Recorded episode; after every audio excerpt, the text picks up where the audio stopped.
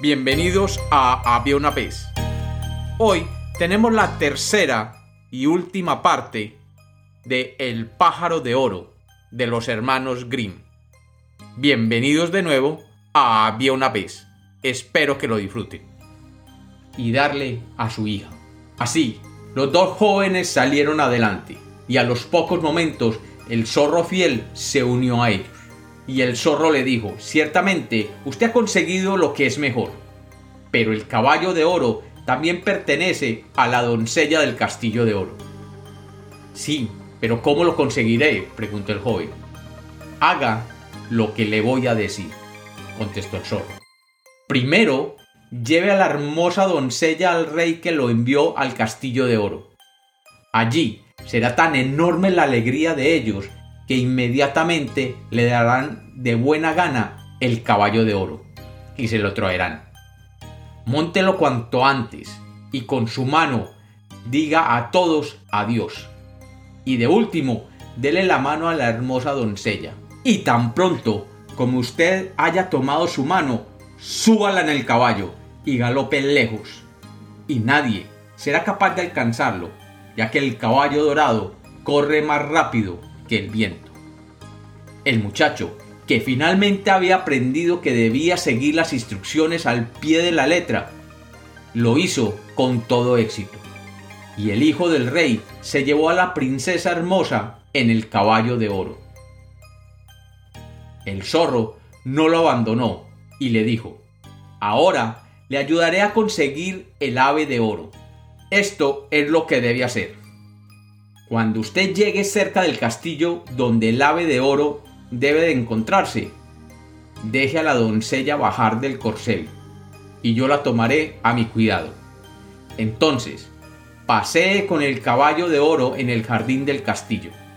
Cuando lo vean allí, habrá una gran conmoción en el castillo por el espectáculo, y entonces sacarán inmediatamente al ave de oro para dársela a usted. Tan pronto como usted tenga la jaula, monte sobre el caballo de oro y galope de regreso hacia nosotros. Y así se llevará a la doncella otra vez.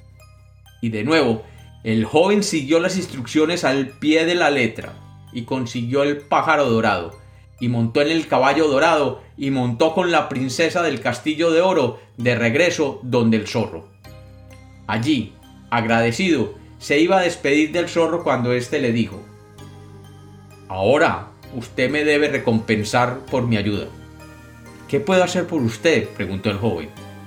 Cuando usted entre al bosque, deberá tomar una flecha y dispararla de manera que yo muera. Cuando yo muera, deberá cortar mi cabeza y mis pies. El hijo del rey, asustado, le dijo, Zorro, eso sería una gratitud inadecuada. No puedo hacer eso por usted. Pero el zorro le dijo, Si usted no lo hace, deberé abandonarle. Pero antes de que yo me marche, le daré una porción de un buen consejo.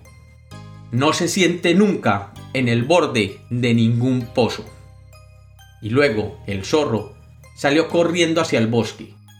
Y el joven pensó, qué maravillosa bestia, pero tiene caprichos extraños. Darme a mí el consejo de que no me siente en el borde de un pozo, si nunca he tenido ese deseo. Finalmente montó en el caballo con su hermosa doncella y el ave de oro. Y el camino lo llevó otra vez hacia el pueblo por el cual había pasado y en el cual sus dos hermanos habían permanecido. En ese pueblo había un gran movimiento y ruido, y cuando preguntó qué era lo que sucedía, le dijeron que dos hombres iban a ser ahorcados. Cuando él llegó más cerca del lugar, vio que los condenados eran precisamente sus dos hermanos, quienes habían estado haciendo toda clase de malas trampas y habían malgastado toda su riqueza.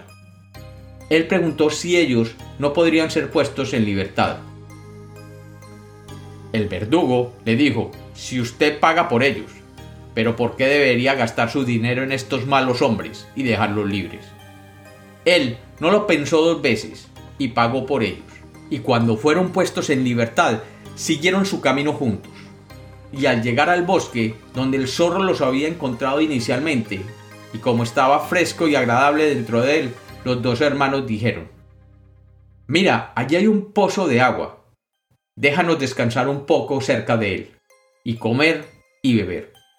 Y él estuvo de acuerdo, y mientras ellos hablaban, él se olvidó y se sentó sobre el borde del pozo, sin pensar que algo malo pudiera pasar.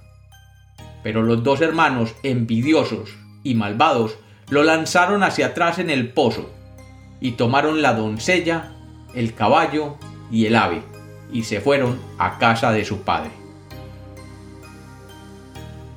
Padre, aquí le traemos no solo el ave de oro, dijeron ellos. Hemos conseguido además el caballo de oro también, y a la doncella del castillo de oro. Entonces se formó una gran alegría en el castillo. Pero sucedía que el caballo no quería comer, el ave no cantaba y la doncella no hacía más que llorar. Pero el hermano más joven no estaba muerto.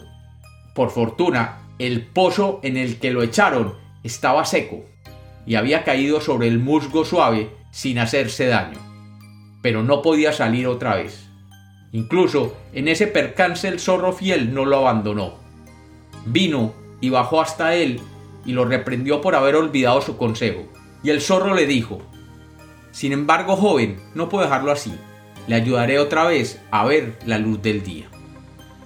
Le pidió que se agarrara de su cola y se mantuviera firme en ella, y luego lo subió.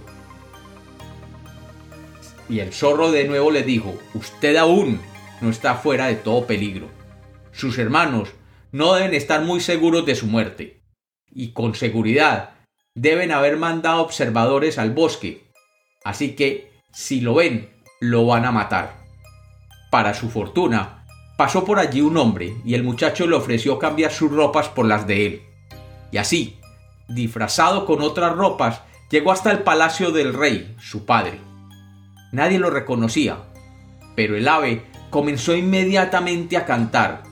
El caballo comenzó a comer y a correr, y la hermosa doncella dejó de llorar. El rey Sorprendido preguntó, ¿Qué significa todo esto? Entonces la doncella le dijo, No lo sé, pero he estado tan triste y ahora soy tan feliz. Siento como si mi novio verdadero hubiera venido a su casa. Ella le dijo todo lo que había pasado, aunque los otros hermanos la habían amenazado con la muerte si ella decía algo. El rey mandó que toda la gente que estaba en el castillo llegase ante él, y entre ellos llegó el joven con la ropa de otro hombre. Pero la doncella lo reconoció inmediatamente y lo abrazó, y los malos hermanos fueron capturados y expulsados del reino, y él siguió casado con la hermosa doncella, y fue declarado heredero del rey. Pero ¿qué sucedió con el pobre zorro? Mucho tiempo después, el hijo del rey andaba otra vez en el bosque cuando el zorro lo encontró y le dijo, Muchacho, usted tiene ahora todo lo que puede desear, pero yo tengo una vida miserable y solamente usted podrá liberarme.